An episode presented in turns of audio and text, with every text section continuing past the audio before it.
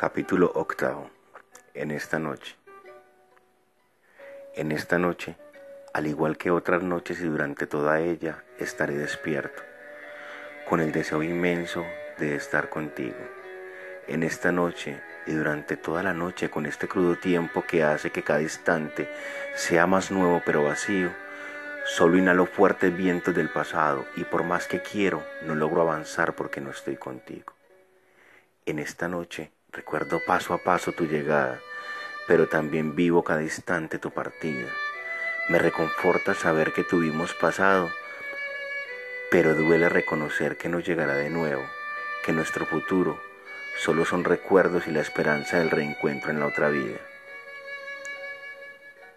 Quisiera verte atravesar mis pensamientos, sentirte vivo y en carne para pedirte que te quedes conmigo en esta noche y me devuelva los abrazos que te llevaste, que yo te entregaré los que te tengo guardados.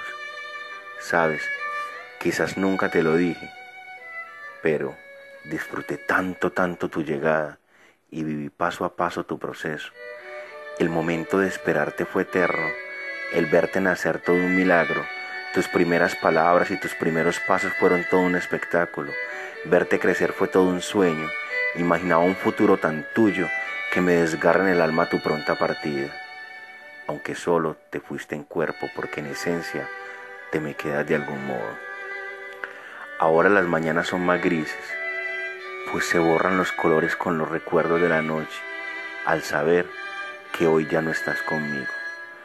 Solo espero estés en un lugar tranquilo, donde la paz jamás sea imaginada. Todo tan de repente no tuvimos tiempo para nuestra despedida. Ay, hijo mío, cuánto me duele buscarte tras la ventana, esperar tu regreso, tus abrazos y los besos que diario me daba. Para menguar un poco el dolor, imagino que estás de viaje, que un día estarás de nuevo entre mis brazos y podré darte todos los besos que ahora extrañas y me des los que yo también necesito. Me reconforta saber que la vida es breve y sé que mientras estés en mi corazón, tu alma vivirá eternamente. Digo eternamente, porque sé que en esta vida y en la otra siempre te amaré.